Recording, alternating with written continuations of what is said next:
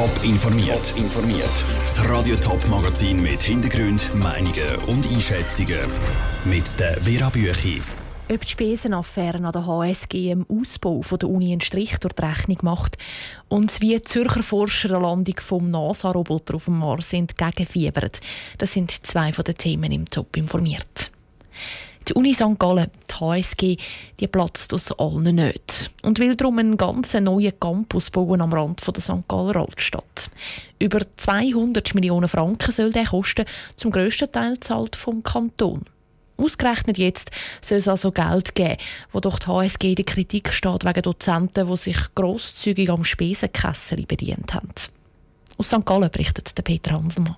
Der Kantonsrat St. Gallen hat heute am Nachmittag über einen neuen Campus für HSG diskutiert. Eine Diskussion, wo der zuständige Regierungsrat, der Bildungsminister und auch Präsident vom Universitätsrat, der Stefan Köliker, ersorgt hat. Wir haben natürlich wirklich die Befürchtung, dass man eine Verknüpfung macht zwischen den verschiedenen Problemfällen, die wir mit ganz wenigen einzelnen Professoren jetzt da oben halt leider haben und dem Bauvorhaben. Hat der Rat aber nicht gemacht. Durch alle Fraktionen und Parteien ist klar gewesen, die HSG braucht den Platz und die aktuellen Probleme haben nichts damit zu tun. Der Kantonsrat hat beschlossen, 160 Millionen Franken einen neuen Campus zu zahlen. Die Kantonsrat haben aber auch gefordert, dass an der HSG muss aufgeräumt werden muss. Und das wird gemacht, verspricht der Stefan Köliker. Wir haben ja aufgezeigt, wir gehen ganz intensiv, mit viel Einsatz gehen wir hinter die Problemfälle und wollen die auch möglichst die Rahmenbedingungen so verbessern, dass das so nicht mehr stattfinden in Zukunft. Noch in diesem Jahr oder spätestens Anfangs nächstes Jahr sollen erste, einfache Massnahmen umgesetzt werden. Das eben auch die St. Gallerinnen und St. Galler, die dann im Juni über die 160 Millionen Franken für einen Neubau abstimmen Problem mit den Professoren und das Bauprojekt voneinander trennen. Aus St. Gallen, der Peter Hanselmann. Ein bisschen mehr wie drei Stunden geht es noch und dann landet der NASA-Roboter InSight auf dem Mars. Forscher wollen herausfinden, wie es im Mars drinnen, also unter der Oberfläche, aussieht. Am Projekt mitgeschafft hat auch ein Team von der ETH Zürich, wo jetzt in den USA auf die Landung vom Roboter wartet. Der Raphael Wallimann hat einen der Zürcher Forscher am Telefon gehabt. Die Landung von Inside auf dem Mars ist der schwierigste Teil der Mission. Nach dem Eintritt in die Atmosphäre wird die Raumsonde mit Raketen abbremst und landet dann mit einem Fallschirm auf der Oberfläche.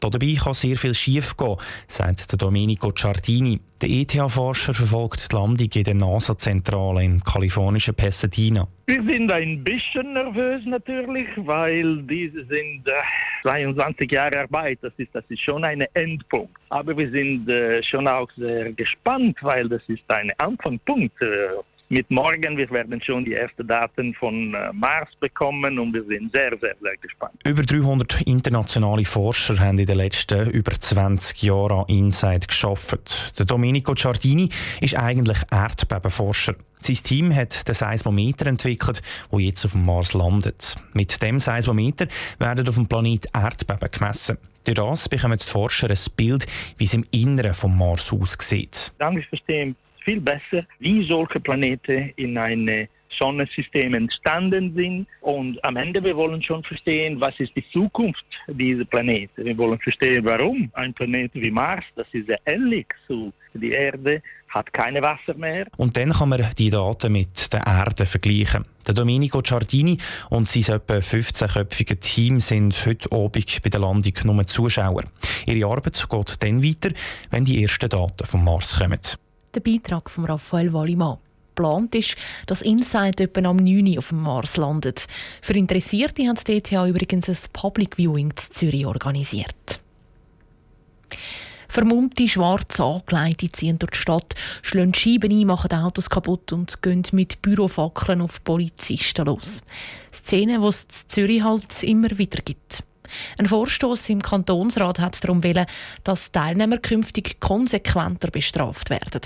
Und das wollen zwar eigentlich alle im Rat, eine Mehrheit hat den Vorstoß aber gleich nicht bekommen. Andrea Blatter war bei den Debatten im Rathaus dabei. Gewesen. Der Autofahrer zum Beispiel wird bei jeder Übertretung des Gesetzes gebüßt.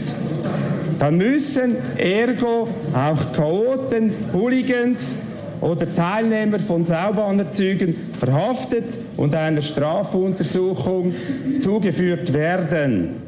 Begründet Hans Egli von der EDU seinen Vorstoß. Mit dem hat er einen Zusatzbericht von der Regierung gefordert, der genauer beleuchtet, wie das Teilnehmer von Saubannerzügen besser könnten bestraft werden. Unterstützt ist er worden vom SVP-Kantonsrat René Isler. Es kann doch nicht sein, dass wir bei jedem Vorfall, wo vor allem in der Stadt Zürich geschieht, Land auf, Land ab bzw. über den ganzen Kanton schimpfen und dann nichts mehr unternehmen können. Nur sind die EDU und die SVP mit dieser Meinung ziemlich allein da gestanden. Das Ziel des Vorstoßes ist schlichte Illusion, findet Daniel Heierli von den Grünen. Schön wäre es, wenn bei allen Verbrechen die Täter ausnahmslos in Flagranti ertappt und verhaftet werden könnten. Allerdings sollte auch klar sein, dass eine restlose Umsetzung dieser Vision in der Realität unmöglich ist. Die Polizei nutzt sowieso schon alle Mittel und Ressourcen, die sie zur Verfügung hat. Mehr können sie gar nicht machen. Der geforderte Zusatzbericht wäre darum nur zusätzliche Arbeit für die Regierung und vergebene Liebesmühe, sagt auch David Elos von der SP. Gewalt gegen Personen und Sachen lehnen wir in jeder Form entschieden ab. Wir sind dezidiert der Ansicht, dass die heutigen Mittel ausreichen, um diese Aufgaben wahrzunehmen. Weitere Mittel braucht es dazu nicht. Außer der SVP und der EDU haben alle anderen Parteien den Sinn des Vorstoßes nicht eingesehen. Darum hat er schlussendlich im Rat auch keine Chance gehabt. Andrea Blatter aus dem Kantonsrat Zürich. Es ist ein Fall, der schweizweit Schlagzeilen gemacht hat. Wo die Polizei vor drei Jahren in der St. Galler Gemeinde Stade Hausdurchsuchung gemacht hat, hat sie ein totes Baby gefunden. Versteckt in einem Koffer im Keller vom Haus.